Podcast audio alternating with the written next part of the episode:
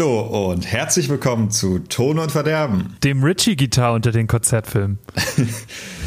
Der hat mich gestern so angelacht aus, aus dem äh, Platten- und DVD-Regal. Und da dachte ich, was Der gibt Richie? es. Der Richie. Was gibt es für einen besseren Konzertfilm als Richie Guitar? Vor allem die, Oh, die Szene, wo sie auf der Rennbahn dann in dem, äh, in dem Laster rumfahren und spielen. Oh, ich finde den Film ganz doll furchtbar. Das habe ich von vielen Leuten schon gehört. Ich finde ihn, ich finde ihn recht charmant. Ja, da kommen wir dann irgendwann dazu, wenn wir die Alben von die Ärzte durchhaben, dann ähm, kommen wir dazu, die Filme und DVDs durchzunehmen. Ja. Und zwar richtig hart durchzunehmen. Die werden wir richtig hart durchnehmen. Vor allen Dingen Richie. Der wird durchgenommen. Apropos, apropos hart durchnehmen, wie geht's dir denn, Tobi? Äh, mir geht's okay. Ich war äh, seit Januar mal wieder beim Friseur, ging er jetzt wieder und habe keinen riesigen Pilz mehr auf dem Kopf. Ich hab's gesehen. Das sind, äh, glaube ich, so die großartigen positiven Neuigkeiten, die ich zu berichten habe. Sonst höre Geplänkel, letzte Folge. Ich glaube, da passt noch alles einigermaßen äh, zusammen. Bis auf, dass ich Ja. äh, viele neue Musik bekommen habe. Lange vorausbestellte Vorbestellungen sind jetzt ins Haus getrudelt gestern.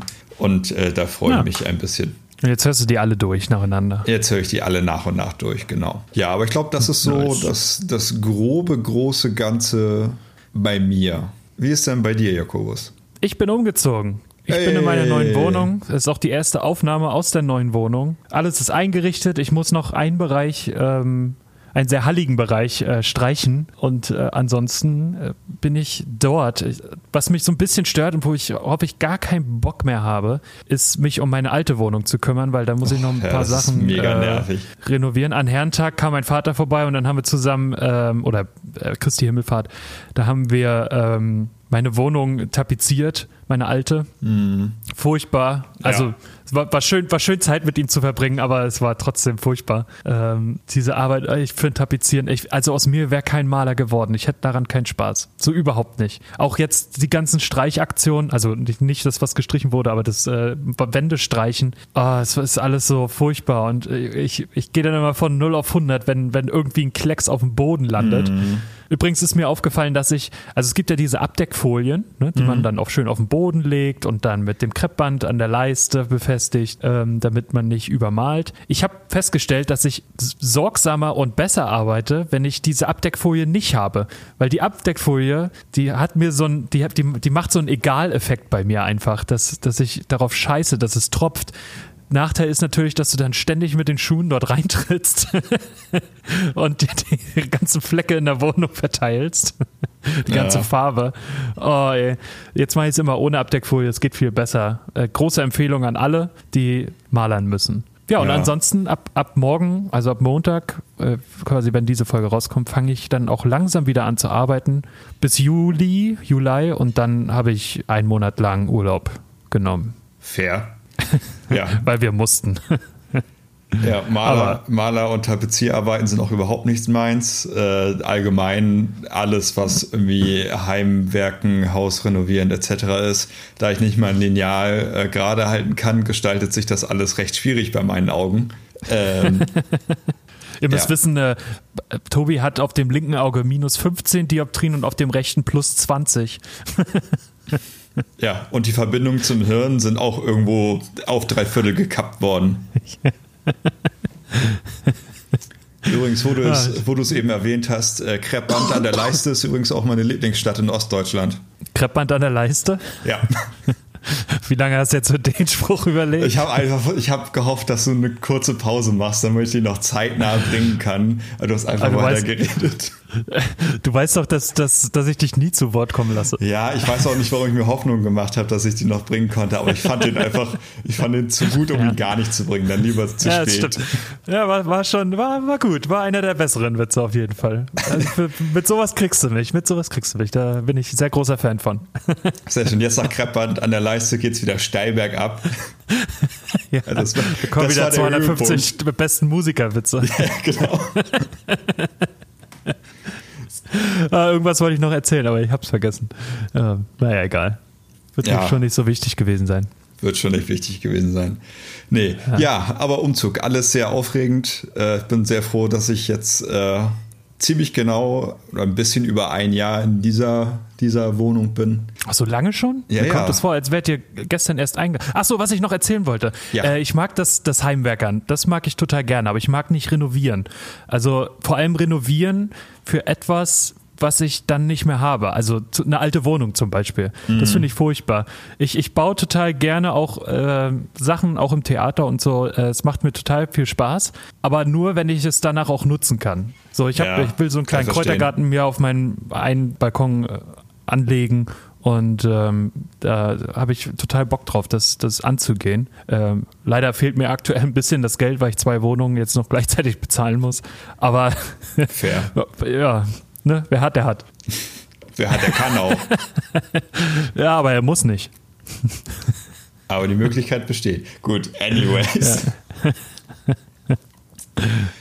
Eieiei. Sonst, äh, also ich glaube, bei mir passiert nicht so viel Erwähnenswertes. Äh, jedenfalls nicht, was ich jetzt so öffentlich äh, erwähnen äh, möchte, bevor ich das noch jinxe und das alles nicht zustande kommt. Aber naja. Zum Beispiel, dass das äh, Granatapfelpoolen hilft, wenn Werder äh, gewinnt. Ja, zum Beispiel. spielt. Also ich habe gestern äh, Werder Bremen zum, zum Sieg gepoolt. Ein souveränes, äh, gut gespieltes und absolut taktisch dichtes 1-0, was auch nicht durch ein äh, zurückgenommenes 1-1 Ja. geschmälert wurde und eine rote Karte in der 90. Also sind wieder zerfallen wie, wie ein Bröselkuchen in der 89. Genau wie ich es vorher Ja. gesagt habe. Aber Ja. also Gott sei Dank und Glück sei Dank und mit ganz viel Dusel haben sie mal wieder drei Punkte geholt. Und ich sage dir, Europakurs ist wieder drin. wie, wie vor der Saison äh, gesagt Wobei- wurde, Werder nichts mit dem Abstieg zu tun. Da kann man schon mal mit Europa planen. Ja. Also es ist alles ganz großartig in Weserstadion. Wobei es ja eigentlich gar nicht so unwahrscheinlich ist. Ne? Ich meine, der sechste Platz hat 52 Punkte und Wolfsburg ist dahinter mit 37. Also die sind ja, das ist ja eine richtige große Gap, die da ist zwischen den ersten sechs und den Rest. Ich sag mal, wie viele Spieltage sind es noch? Sieben, ne? Das sind Mhm. äh, 21 Punkte. Es wäre noch möglich. da müssten aber alle vorhin verlieren. Ja, doubt it. ja, ich auch. Also Werder ist jetzt nun nicht für die große Souveränität bekannt. Ich prophezeie, dass wir uns nächstes Jahr in der zweiten Liga sehen. Ja, glaube ich auch. Habe ich mich auch eigentlich schon damit abgefunden. Alles andere ist auch sag- Quatsch. Ich sag dir, wenn, wenn, wenn die Fußballstadien, Stadien, Stadien äh, wieder offen sind, dann gehen wir zusammen zu dem äh, Nordderby Ja, habe ich Bock drauf. äh, in Bremen dann.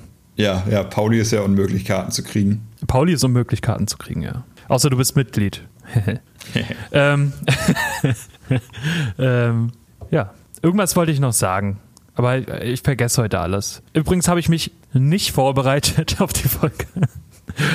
äh, Ja, ich habe mich vorbereitet, wie immer, denn ich habe vor guten 35 Minuten angefangen, drei Themen, also drei Unterthemen zu recherchieren und hoffe einfach, dass meine unendliche Musik-Nischen-Kultur-Weisheit mir jetzt weiterhilft. Ähm, wollen wir denn über Musik reden, Was? Jakobus? Was ist denn das Thema, wollte ich dich gerade fragen. Das Thema heute ist äh, Comebacks. Äh, und zwar gibt es ja immer mal wieder äh, die unterschiedlichsten Gründe, warum Künstlerinnen, Künstler, Bands, Musikprojekte äh, auf einmal nicht mehr relevant sind, irgendwelche groben Einschnitte äh, in der Karriere haben und irgendwie es doch schaffen, auf die eine oder andere Art zurückzukommen.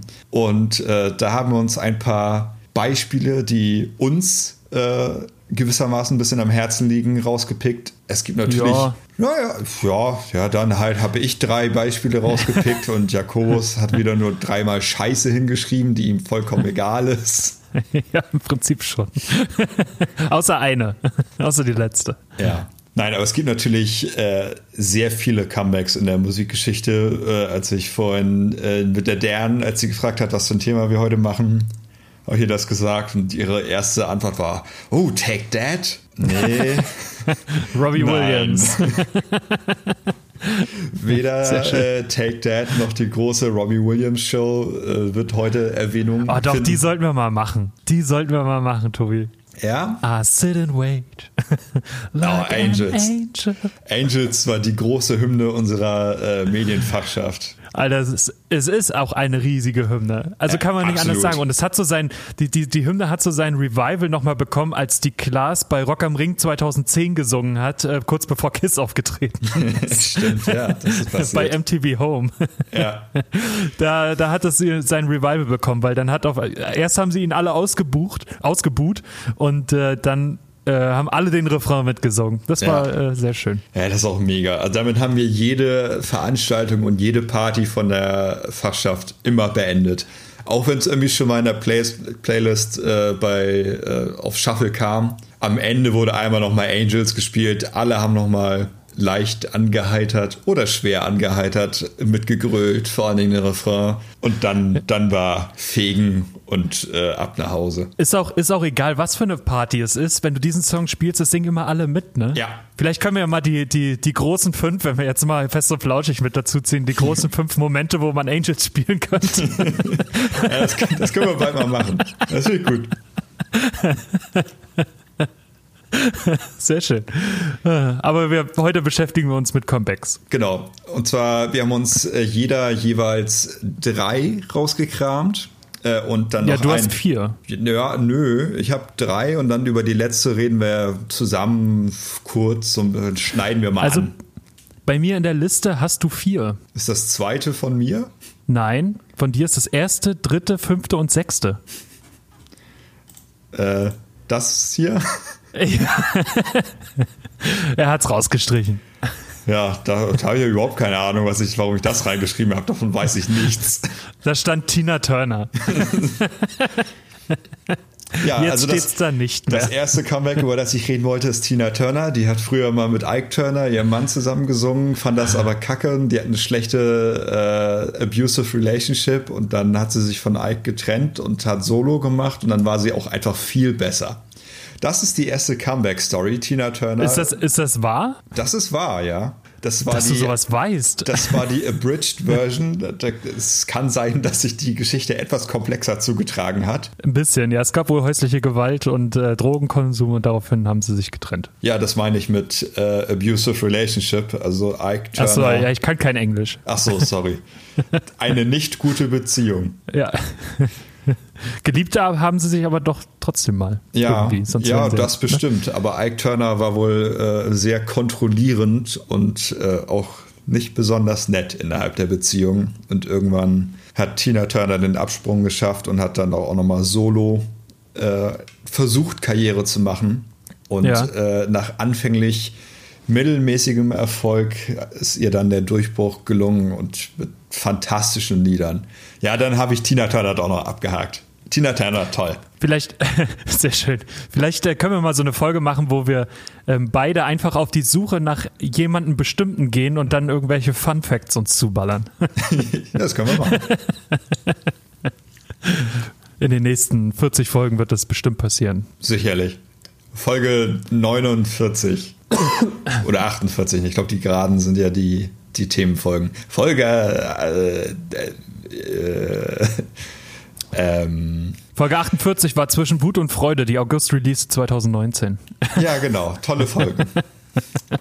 Weißt du Meine noch, Lieblingsfolge. weißt du noch damals die Sommerpause, die von April bis Oktober ging? Ist echt so. Wir haben uns immer nur für die Release-Folgen äh, zusammen getroffen. Ja, da habe ich aber auch Bachelorarbeit geschrieben. Ja, Ausreden über Ausreden. So, jetzt red über Baroness. So, Baroness. Der Baroness war eigentlich äh, mein initiales erstes Thema und auch der Grund, äh, warum mir dieses Thema eingefallen ist. Denn Baroness hat äh, schwere Zeiten durchlitten.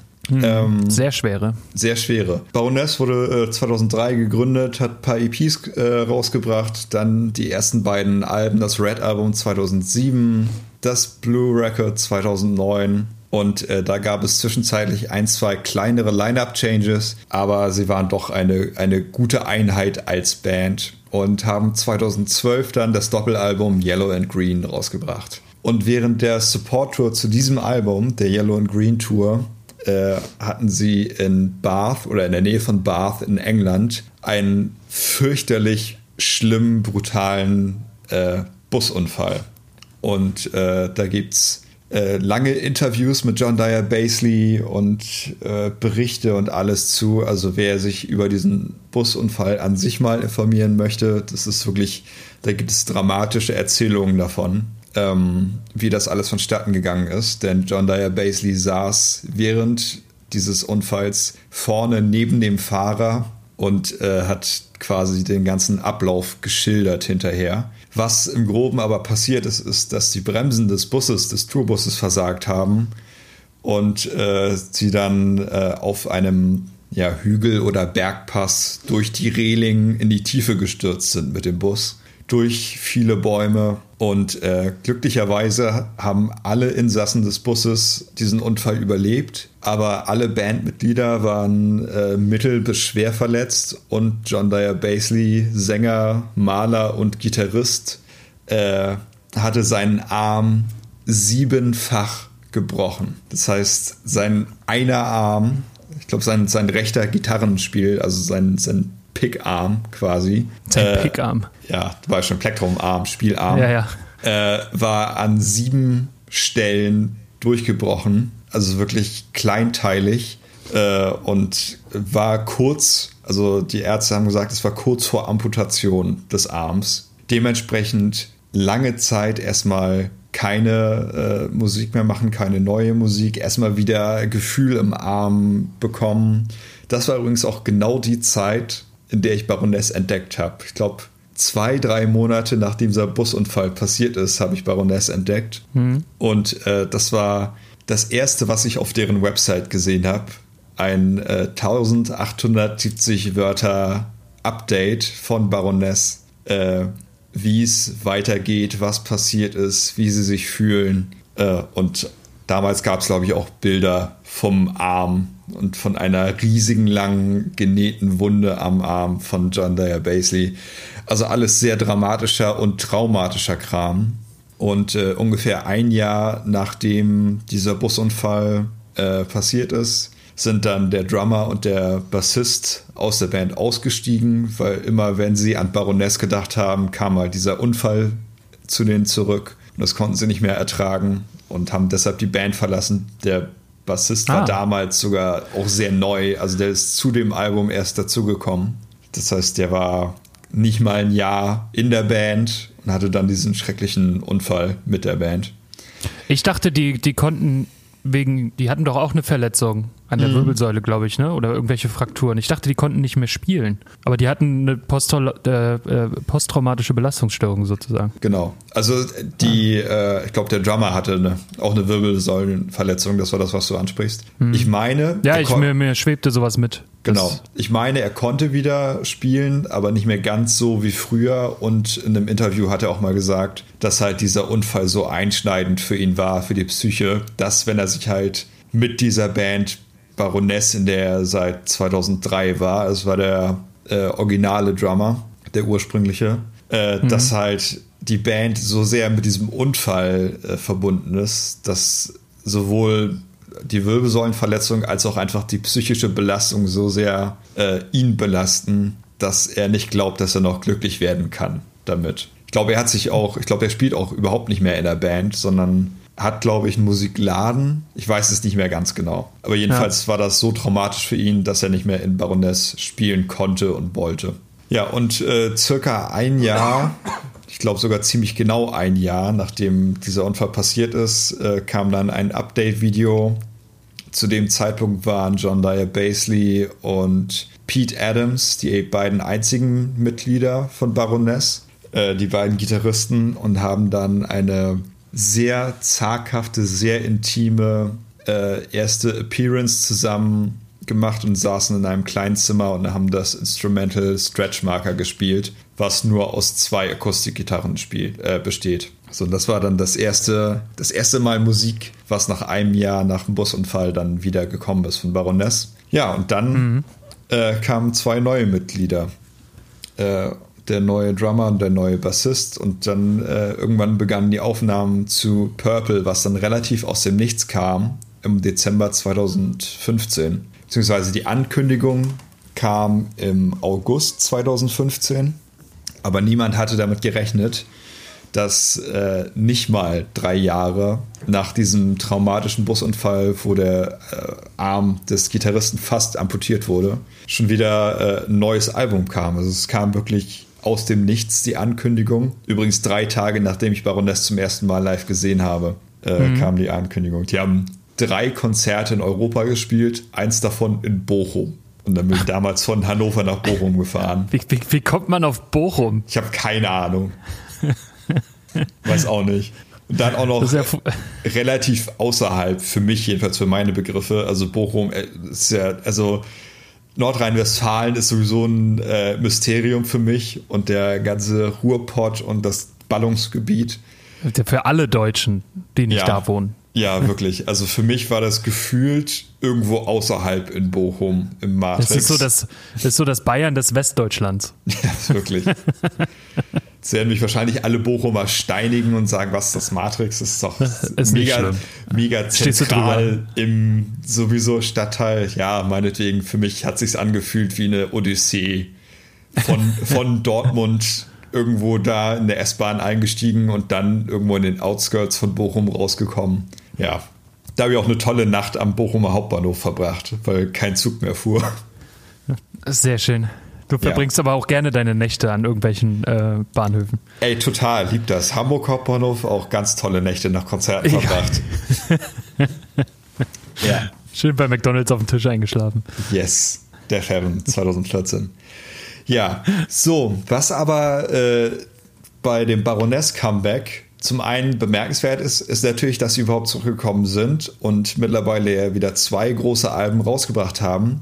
Zum anderen ist aber auch äh, deutlich bemerkbar, dass sich der Sound geändert hat. Sowohl die Songstrukturen sind, finde ich, nicht mehr so verspielt wie früher und äh, lassen, ich finde, die lassen die Noten nicht mehr so lange ausklingen, sondern spielen relativ tighte äh, Metal-Strukturen und Rock-Strukturen. Mhm. Zum anderen das, was äh, uns auf Gold und Grey so in den Wahnsinn treibt und auch auf Purple schon hörbar war, dass alles wahnsinnig komprimiert klingt und ganz übersteuert und ganz komisch der Sound ist, seit sie wieder da sind. Und ich, ich kann mir vorstellen, dass es irgendwie.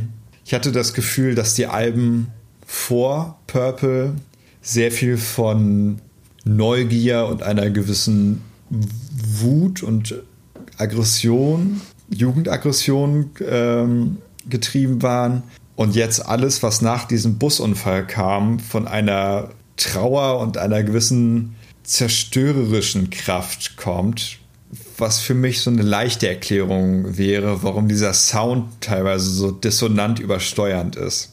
Ja, aber, der, aber die Band hat ja wenig mit der Aufnahme zu tun. Also der Aufnahmeleiter und der diejenige, der das dann mischt, äh, das war bei Purple Dave Friedman, Friedman.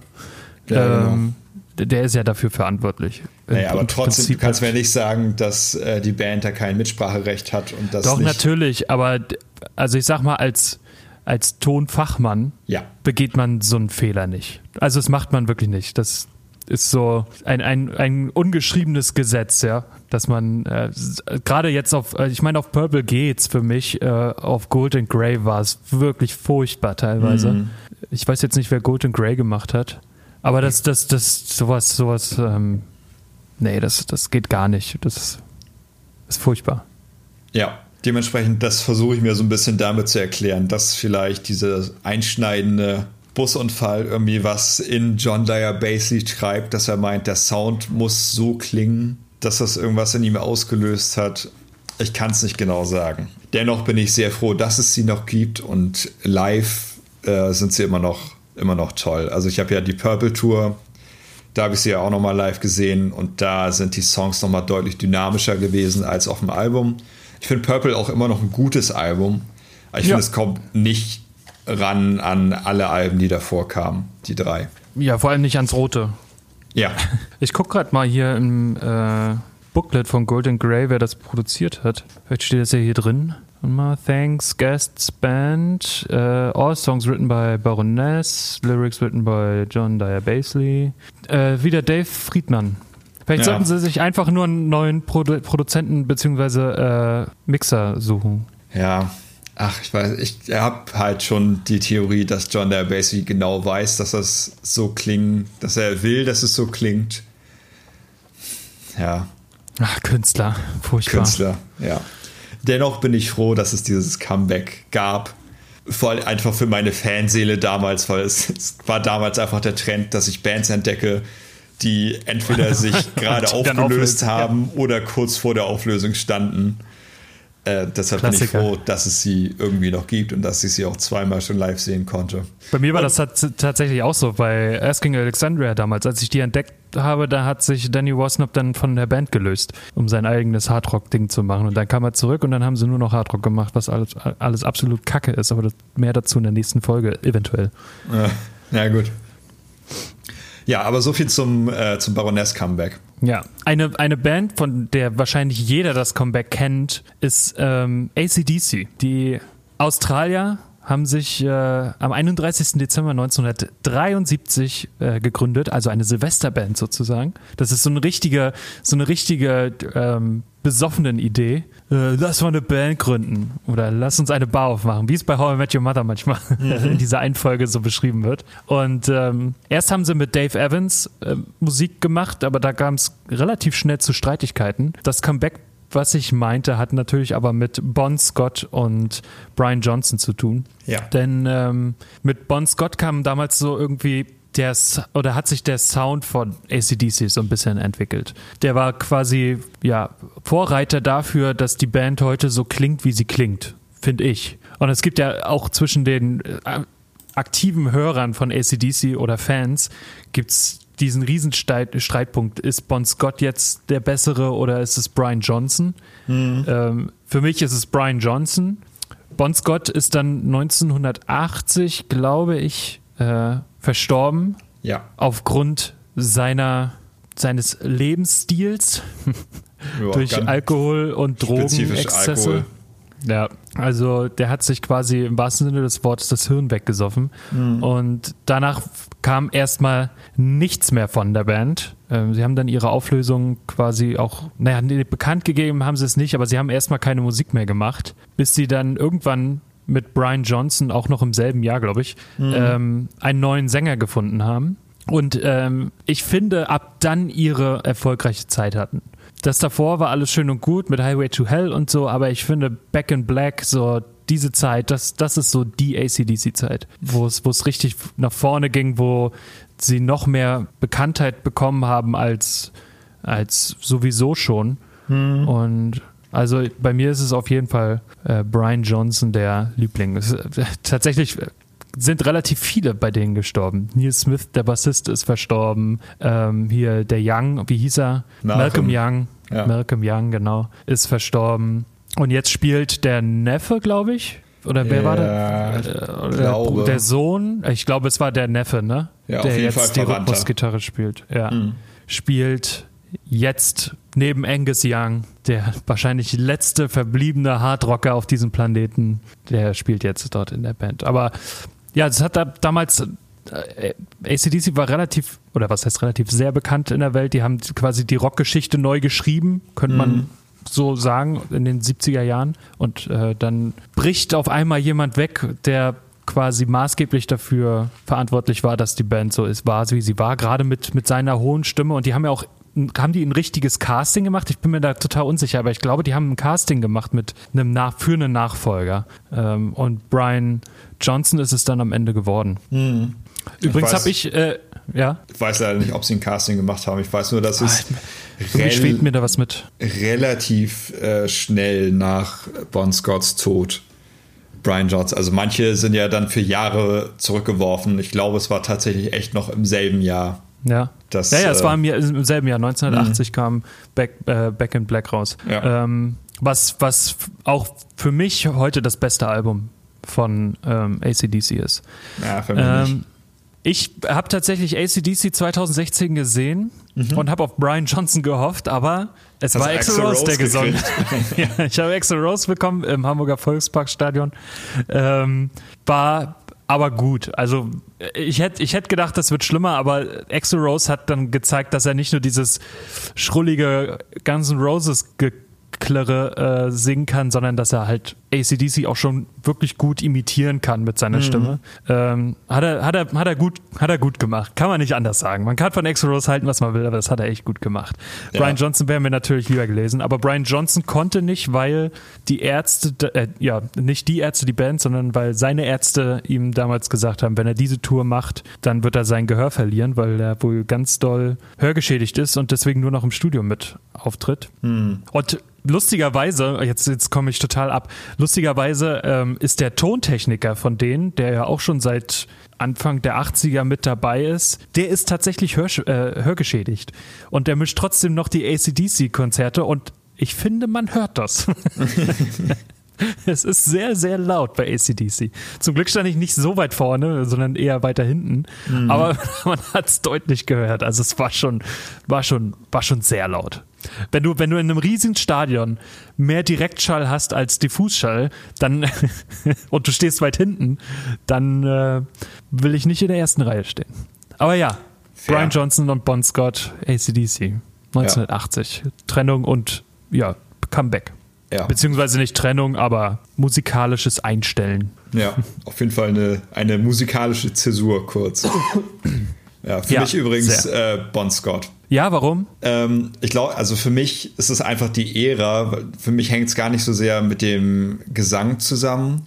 Den finde ich bei beiden gut und passend. Äh, ja. Für mich ist es aber eher der Gitarrenton, der äh, in den 70ern noch ein bisschen dreckiger und schrabbeliger war. Also Let There Be Rock ist mein Lieblings-ACDC-Album, weil ich finde, es klingt so schön kratzig, schrabbelig und so 70er, nach einem richtig guten 70er Gitarrensound. Ich muss also, ja. ich bin auch kein riesen ACDC-Fan, aber Let There Be Rock finde ich ein sehr, sehr gutes Album und Highway to Hell mag ich auch sehr gerne. Ja, sind, sind, sind gute Alben. Sind auch gute Alben auf jeden Fall. Ja, ja, ACDC. Ja, kommen wir zu äh, einem anderen äh, legendären Musiker, der ja. äh, auch so unvergessen ist. Johnny Cash. Johnny Cash äh, hatte mehrere Phasen in seiner Karriere. Äh, in den 50ern ist er, glaube ich, äh, fing es an, dass er seine ersten Alben rausgebracht hat oder er wurde produziert und dann kamen die ersten Studioalben raus, noch alles sehr zahm sehr zahmer Country. Ähm, aber in den 60ern, da wurde er dann definitiv bekannt. Nicht zuletzt Ende der 60er durch seine legendären Gefängniskonzerte at Folsom Prison und äh, Live in San Quentin, mhm. wo er in den beiden Hochsicherheitsgefängnissen gespielt hat. Fantastische Live-Alben, also äh, kann ich beide sehr empfehlen. Wie er da äh, mit dem Publikum interagiert, auch wenn man munkelt, dass da noch ein bisschen was hinterher im Studio zugetrickst wurde. Dennoch, äh, der größte Teil der Interaktion mit den äh, Insassen dieser Hochsicherheitsgefängnisse ist sehr echt und äh, sehr ehrlich und viele Songs, die er spielt, sind auch wirklich äh, kriminell und makaber und das spielt alles auf so einer sehr, äh, ich sag mal, dreckigen Humorebene. Also Songs wie Cocaine Blues wo er wirklich schnell auf seiner Gitarre mit äh, Begleitung spielt und äh, eine Geschichte erzählt, wie er auf äh, Kokain seine Frau erschießt und andere Leute erschießt, um einfach zu wissen, wie das ist und dann vor allem wegrennt. Äh, andere Songs, 25 äh, Minutes to Go, ich glaube es ist 25 Minutes, wo die letzten Minuten eines Insassen vor der Hinrichtung äh, runtergezählt werden im Song.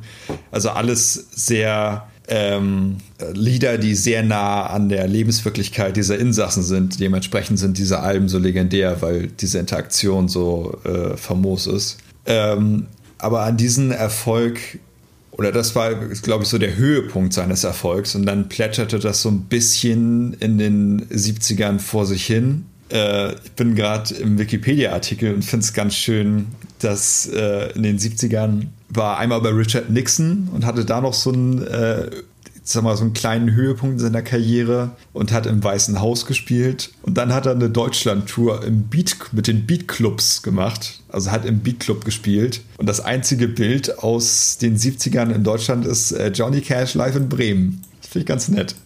Im Beatclub.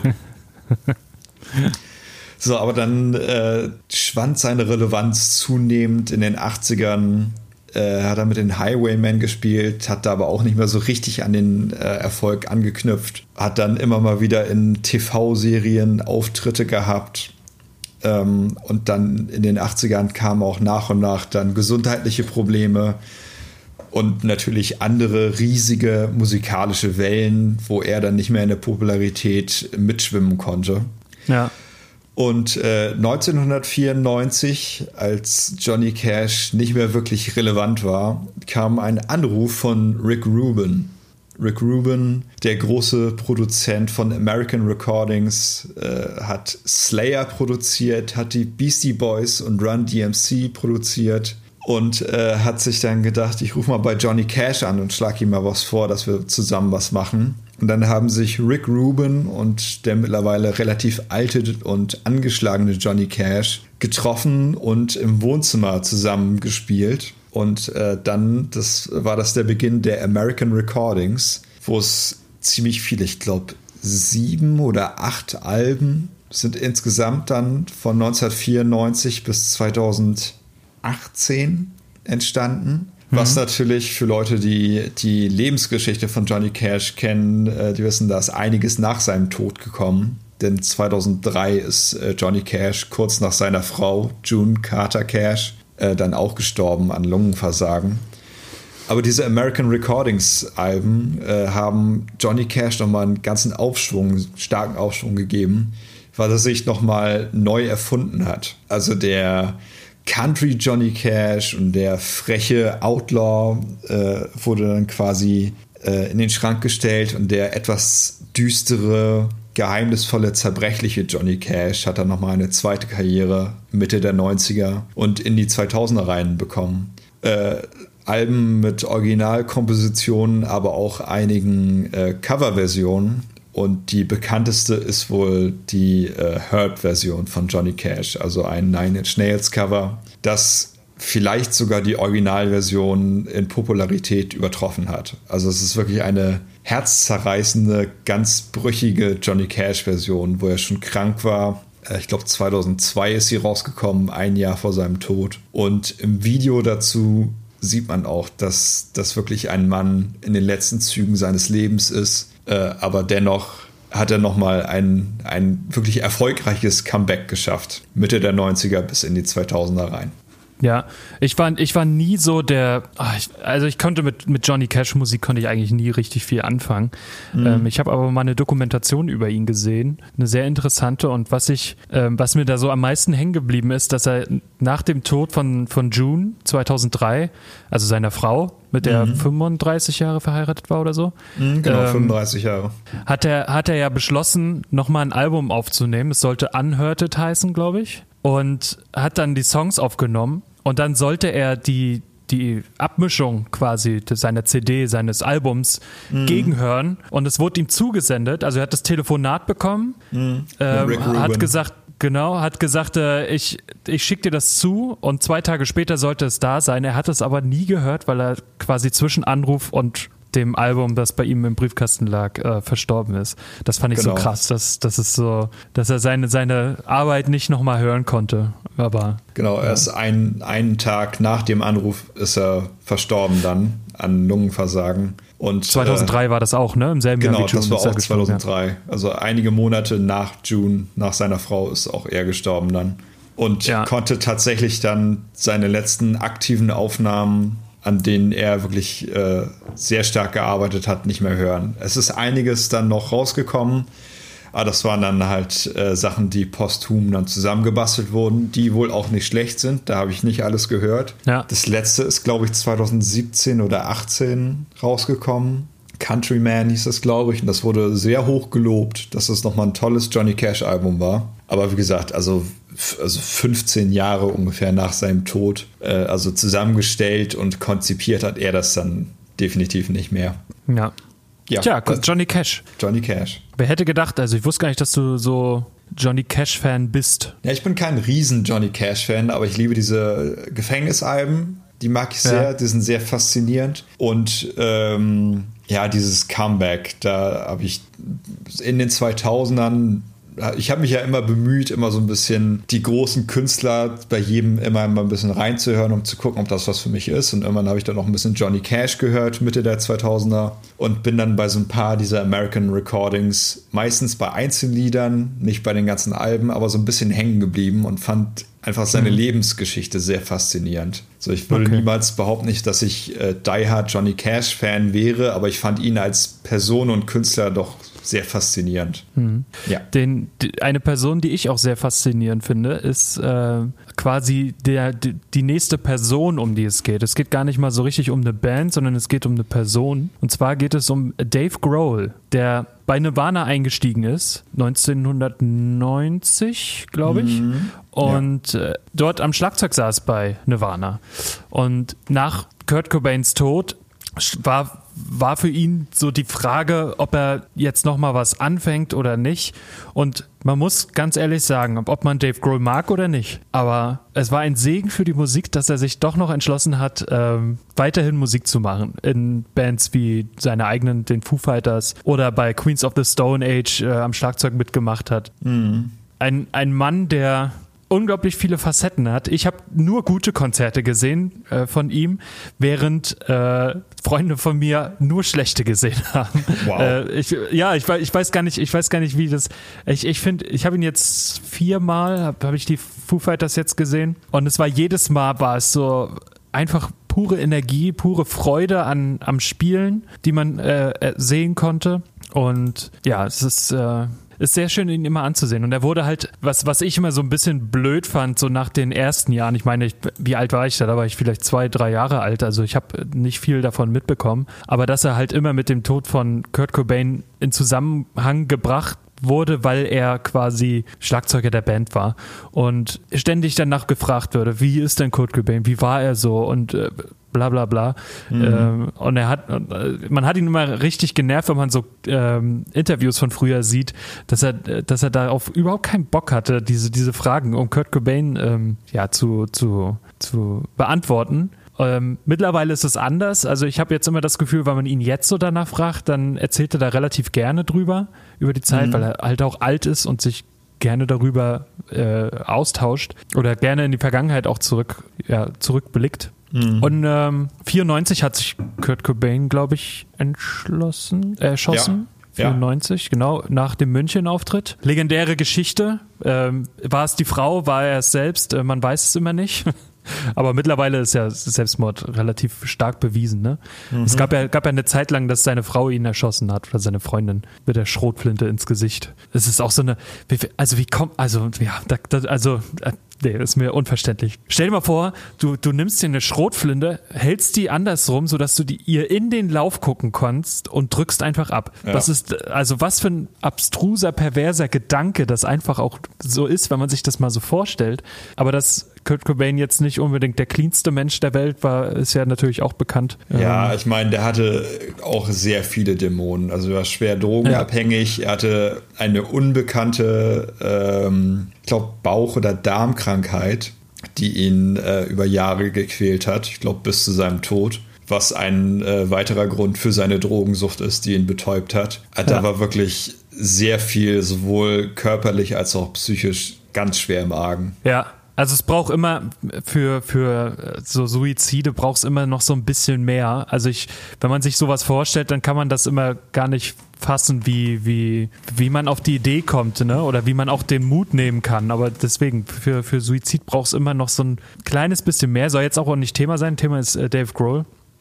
Mhm. Und ähm, ja, wie, wie gesagt, super schön, dass, dass er die Foo Fighters gegründet hat. Äh, geil fand ich auch damals, ähm, als sie beschlossen haben, Them Crooked, äh, Them Crooked Vultures äh, in, in die in, ins Leben zu rufen, als kleines mhm. Nebenprojekt. Das war ein unglaublich geiles Projekt. Die haben nur einmal eine Tour gespielt, 2010, waren mhm. auch in Deutschland bei Rock am Ring, haben dort irgendwie an der Alterna Stage nachts um zwei Uhr nach äh, Rage Against the Machine oder so gespielt. Das muss unglaublich geil gewesen sein. Den Auftritt gibt es auf YouTube, glaube ich. Äh, fantastisch, äh, fantastisches fantastischer Mix aus Musikern. Und Dave Grohl hat natürlich auch so witzige Sachen mitgemacht, aber das ist mir erst vor einem Jahr oder so ist mir das aufgefallen, als ich The Pick of Destiny mal auf Englisch gehört habe von Tenacious D, mhm. dass Dave Grohl den Teufel spielt Das, mhm. Weil man erkennt ihn so nicht. Aber wenn man es auf Englisch hört, dann merkt man, wenn er redet, dass es, dass es Dave Grohl ist. Und dann habe ich mir dazu die Doku angesehen und äh,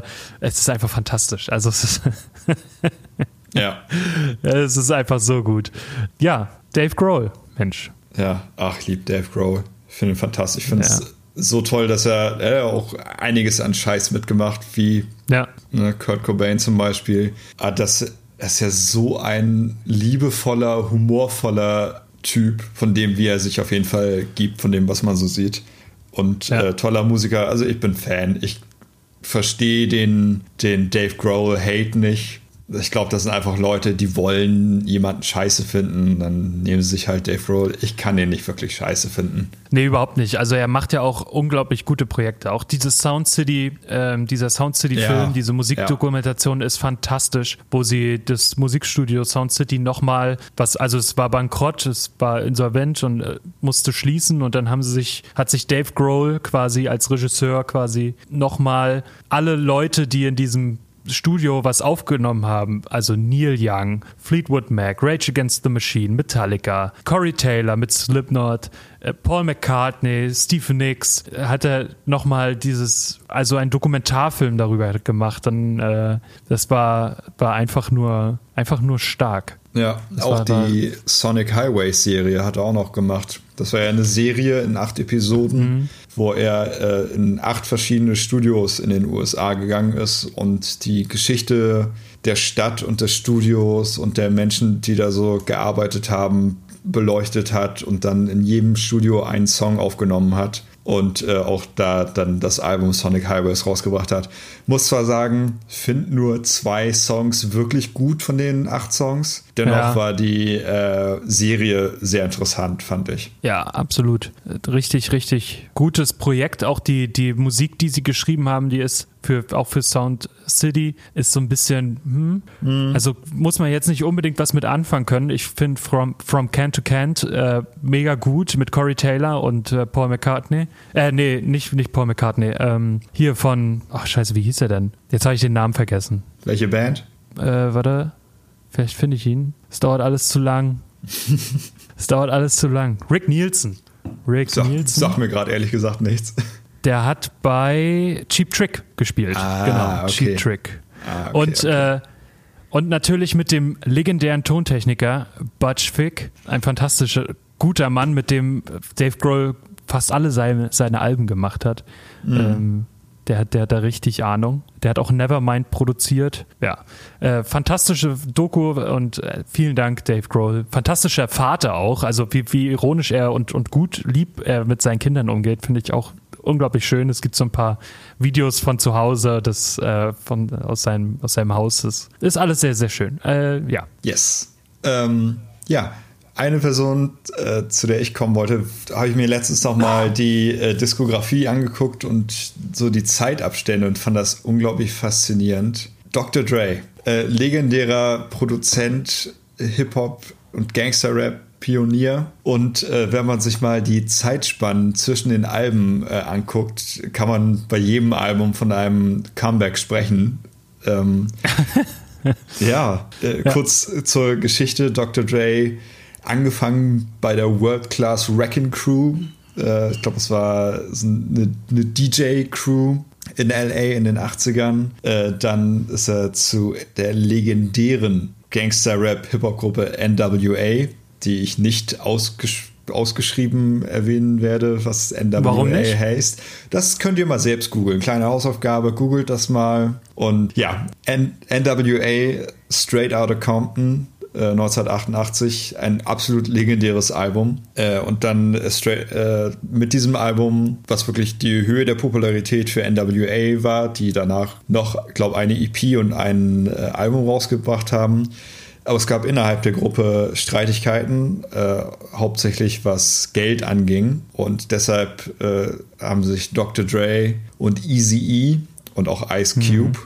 die alle bei NWA waren, zerstritten. Und äh, dieser Streit hat nach Straight Outta Compton, einem legendären Album, zum nächsten legendären Album, und zwar The Chronic von Dr. Dre geführt. Das erste Soloalbum 1992. Selbst für mich den weißesten nicht rauchendsten, absolut kein Gangster-Menschen ein fantastisches Album, The Chronic, äh, mit legendären äh, Tracks wie Nothing But a G-Thang und meinem persönlichen äh, Favorite, dem Easy E Diss, Fuck with Dre Day.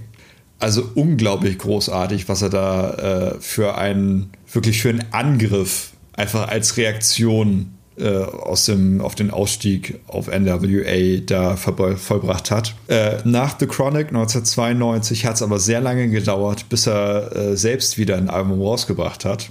Und zwar kam das nächste Album erst 1999 mit äh, 2001. Sollte eigentlich ausgeschrieben äh, The Chronic 2001 heißen, wurde dann aber nur äh, 2001. Und äh, er hat sich wohl sehr schwer getan, äh, dieses Album zu konzipieren, weil er selbst als Mensch nach seinen Aussagen gewachsen ist und nicht mehr dieser äh, junge, wütende, teilweise in seinen Lyrics frauenverachtende Arsch wie auf The Chronic und bei NWA war und deshalb wollte er familienfreundlichere Musik eigentlich schreiben und hat das nicht so richtig hingekriegt, bis seine damalige Frau dann immer gesagt hat, du kannst als Mensch wachsen, aber das, was du jetzt gerade versuchst für Musik zu schreiben, das bist du nicht und das ist echt nicht, nicht gut. Schreib mhm. das, was du früher gemacht hast, schreib das, worin du eigentlich gut bist. Und dann kam 1999 das äh, 2001 Album, also 2001 und es, es war wieder ein sehr gutes Gangster-Rap-Album äh, Gangster mit äh, zum Beispiel Still DRE, mit der legendären äh, äh, Piano-Intro und The Next Episode mit Snoop Dogg. Snoop Dogg übrigens erst durch Dr. Dre relevant geworden, meiner ja. Meinung nach. Ähm, ja, und dann kam nach so relativ langer Zeit das zweite Album, 2001. Äh, und dann relativ kurz danach, ich glaube so um 2003, kamen dann die Gerüchte, dass das nächste Dr. Dre-Album namens Detox äh, demnächst rauskommen sollte. Und Detox wurde, glaube ich, dieses Projekt Detox dreimal, zweimal oder dreimal aufgenommen, niemals veröffentlicht, bis dann 2015 das nächste Dr. Dre Album rauskam und es ist nicht Detox geworden, sondern Compton, was dann zum Film Straight Outta Compton, also eine quasi verfilmte, etwas dramatisierte Version der Geschehnisse um NWA damals war. Eine Filmbiografie äh, sozusagen. Genau. Natürlich ein bisschen ausgeschmückt ne, fürs Kinopublikum. Ja, Aber, sehr. Ne? Also ich fand den Film echt nicht gut. Der hat, der hat mega viel positive ähm, Bewertung bekommen, aber es, es war mir, also es war dann einfach eine, eine typisch amerikanische Produktion. Ähm, ja. Die, die, es, ich fand das echt nicht schön. Ich fand die wirklich nicht gut. Ja, nee, fand ich auch nicht. Ähm, also ich fand's, ja, ich tue mich mit überamerikanisierten äh, Verfilmungen und Serien manchmal schwer. Ja. Äh, dennoch kam das Compton-Album, was dazu begleitend äh, natürlich war, aber jetzt kein Soundtrack. Also es gibt auch ein Straight Outta Compton Soundtrack zu dem Film, aber das Compton-Album äh, ist nicht der Soundtrack dazu, sondern ein hochpolitisches Dr. Dre-Album, mit dem ich mich nicht sehr beschäftigt habe, muss ich zugeben. Aber es wurde von den Kritikern äh, gepriesen als fantastisches Comeback-Album, von den Fans etwas ja, lauwarm aufgenommen. Äh, dennoch nach 16 Jahren das erste äh, Dr. Dre Album seit 2001. Also er nimmt sich ordentlich Zeit zwischen seinen Alben und es soll wohl auch das letzte Dr. Dre Album sein. Ich meine, der Junge ist jetzt auch mittlerweile 55 Jahre alt äh, und hat extrem viele Sachen, extrem viele andere Künstler produziert. Ne, unter anderem Eminem, The Game und viele andere. Ich glaube, Anderson Park jetzt um etwas Neueres äh, zu nennen. Snoop Dogg, also was der als Produzent alles geschafft hat und als Entrepreneur mit Beats bei Dr. Dre und anderen Produkten. Das ist, äh, also er hat finanziell definitiv nicht nötig, irgendwas zu machen. Ich glaube, nach seinen Aussagen, wie man das so hört, hat er auch nicht mehr wirklich Interesse, ein eigenes Album, Soloalbum zu machen. Aktuell jedenfalls. Wenn ihr, und das habe ich glaube ich vor anderthalb Jahren mal empfohlen und tue es jetzt nochmal, äh, mehr über Dr. Dre und seinen Werdegang, sowohl über sein als auch über den le äh, legendären äh, Produzenten Jimmy Iovine äh, sehen wollt, geht auf Netflix und guckt die Serie Die Defiant Ones. Ist von 2017, eine Staffel, relativ wenig Folgen. Ich glaube, vier Folgen sind das nur. Ja, vier Folgen. Äh, über den Werdegang von äh, Produzent Jimmy Iovine und Dr. Dre. Fantastische Serie, äh, wo das Ganze drumherum um Dr. Dre auch nochmal beleuchtet wird. Sehr, sehr gut, sehr unterhaltsam und sehr informativ. Also dazu abschließende Empfehlung. Wenn ihr euch ein bisschen über äh, Dr. Dre informieren wollt oder 90er Hip-Hop und äh, die, einen legendären Produzenten mit Jimmy Iovine, guckt euch das an. Lohnt sich auf jeden Fall. Ja. Wenn man über Comebacks redet, dann kommt man an einer Band irgendwie nicht vorbei, finde ich. Nee. Eine deutsche Band aus Hannover. Wow. Nämlich die Scorpions, wie auch die sich schon aufgelöst haben und äh, wieder, wieder reunited haben. Und zwar nie wirklich richtig aufgelöst, sondern immer nur gesagt, dass sie sich auflösen. Dann haben sie die, die Abschiedstour gemacht, die vier Jahre ging. Mhm. Äh, dann haben sie gesagt, okay, wir haben uns jetzt zwei Wochen aufgelöst, jetzt kommt unser Comeback. Dann waren sie vier Jahre auf Comeback-Tour und das haben die immer so weitergemacht. Ähm, ein Konzept, was sich gut verkauft anscheinend. Ja, wollte ich gerade sagen. Comeback-Touren verkaufen sich einfach sehr gut. Ja, und Abschiedstourneen natürlich auch. Das wissen die Ärzte natürlich auch sehr gut. Ja. Die äh, 200 Konzerte oder so, glaube ich, gespielt haben zu ihrem Abschied, in ihrer Abschiedstour, bevor sie sich aufgelöst haben. Und äh, wir haben hier die Ärzte noch drinstehen. Aber wir haben darüber schon mal gesprochen, zumindest glauben ja. wir beide das. das. Äh, das kann gut sein, dass wir darüber schon mal gesprochen haben. Es müsste entweder Folge 40 oder Folge 29 gewesen sein, wo wir darüber gesprochen haben. Da könnt ihr gerne nochmal reinhören. Äh, ansonsten war es das für heute. Ja, das war's mit den Comebacks. Auch wir come back zur nächsten Folge, zu den wow. My-Releasen. Ist das schlecht?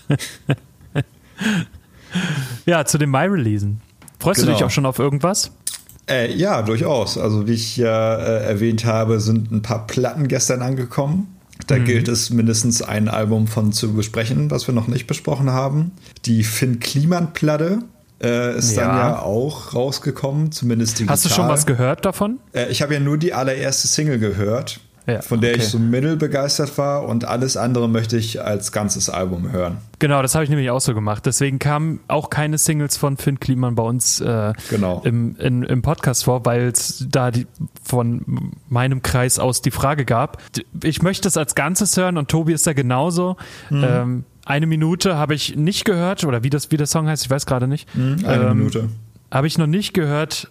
Immer nur mal ein paar Snippets aus irgendwelchen Stories von Finn Kliman und bin da gespannt, in was für eine Richtung das jetzt geht. Also, ja. ob er jetzt so die, diese abgehobene Musik macht oder doch weiterhin auf dieser emotionalen Schiene bleibt, wie es beim ersten Album war. Äh, ich bin sehr gespannt darauf. Ich habe mir auch die Box bestellt, auf jeden Fall. Und ich habe die Standard freu mich, bestellt. Freue mich auf die Jacke. das ist der einzige Grund, warum ich die Box bestellt habe. Wow. So günstig kriegt man eine Jacke mit irgendwas anderem nicht. Ja, das stimmt schon. Aber ich habe sie vorsichtshalber in XL bestellt, falls mir eine L zu klein ist. Ja. Ja, Finn Kliman, auf jeden Fall, also digital wird es dann ja auf jeden Fall zu hören sein. Ich glaube nicht, dass genau. meine Vinylplatte dann schon da ist, weil ich relativ spät bestellt habe und ich denke mal, aufgrund der aktuellen Situation wird das Presswerk jetzt sich äh, nicht ein Bein ausreißen, alles pünktlich. Hm, wann kommt die denn eigentlich naja, raus? Kommt jetzt äh, eigentlich Woche, nee, die ne? Vinyl kommt kommt später, weil du kannst ja bis 31.05. kannst du ja bestellen. Das heißt, ja, okay. am 31.05. soll das Album ja erscheinen, glaube ich, mhm. wenn ich da richtig liege. Ja. Ähm, und das ist ja dann nicht möglich. Wenn du bis dahin bestellen kannst, dann kannst du auch nicht äh, das am nächsten Tag in der Post haben. Also das ist ja unmöglich. Ja, gut, also dann nächstes Mal besprechen wir die MP3-Scheibe. ja, hoffentlich ein bisschen qualitativ hochwertiger als MP3. Ja, und sonst habe ich. Vielleicht gibt es ja den Download-Code schon bis dahin. Dann kann man es vielleicht auf Wave runterladen. Ja, also das letzte Album konnte ich ja nicht runterladen, weil mein Code, ich den einfach nicht erkennen konnte. Aha. Das war ja das Problem, dass die Codes so ganz weird waren beim letzten Film Kliman-Album. So, ich ja. schreibe noch mal kurz rein, denn eine der Platten, die gestern gekommen sind, ist ja auch das Old Man Gloom Album. Oh ja, das, ich habe schon ganz das, viel gelesen dazu. Das erste, was jetzt nach dem zweiten kam. Aaron das, Turners schlechteste Arbeit habe hab ich mal als Überschrift gelesen. Wo hast du das denn gelesen? Äh, warte, ich versuche es nochmal zu finden. Äh, da habe ich, hab ich in Frage gestellt, ob der jemals gute Sachen gemacht hat. Nein, Wow, Quatsch. Achso, ich müsste vielleicht Old Man Gloom. Ähm, Maybe. sonst reiche ich das nach zur nächsten Folge. Ja. Dann gab es noch Aber eine, nagelt mich nicht drauf fest. eine Behemoth EP, die erwähne ich nochmal kurz, und eine Ankündigung zu einem Hip-Hop-Album, was dann vielleicht sogar schon, ne, was kurz vor Release ist wahrscheinlich, wenn wir das dann Ja. besprechen. Ja, es gibt Okay. ein bisschen was, was zu besprechen. Ich freue mich drauf und freue mich vor allen Dingen auch die Platten, Platten zu hören. Eine davon war Full of Hell und die habe ich schon gehört. In einem, also wirklich absolut harmlosen Babyblau ist die Vinyl. Und was da reingepresst ist, ist absolut nicht Babyblau. Sondern schwarz und rot. Ja, Wirklich? nein. Achso. Ähm, ach, du meinst den, Musi den Musikstil. Ja, den meine ich. Ja, Der ja, ist nicht Babyblau. Okay. Ähm, dann bedanke ich mich vielmals fürs Zuhören. Ähm, wenn ihr Anregungen habt, dann meldet euch oder so. Ja. Und ansonsten wünsche ich, ähm, hört gerne in die letzten Folgen rein nochmal. Oder falls ihr noch nicht gehört habt, hört die gerne rein. Die, die Folge 16 ist mit einer meiner Lieblingsfolgen. Die ist auch am kürzesten. Ähm, da kann man gerne mal reinhören. Und dann verabschiede ich mich für heute und überlasse Tobi die letzten Worte. Dankeschön. Es hat mich gefreut, mit dir aufnehmen zu dürfen. Vielen Dank fürs Zuhören. Lieber Mensch mit Ohren oder anderen Hörmöglichkeiten. Äh, wascht euch die Hände, stay safe und kauft lokal, wenn möglich. Und bis zum nächsten Mal. Und guckt die Sendung mit der Maus, da kann man immer was lernen. Amazon Beste. Und hört niemals auf Jakob. Tschüss. Ciao. Guter Ratschlag. Ja.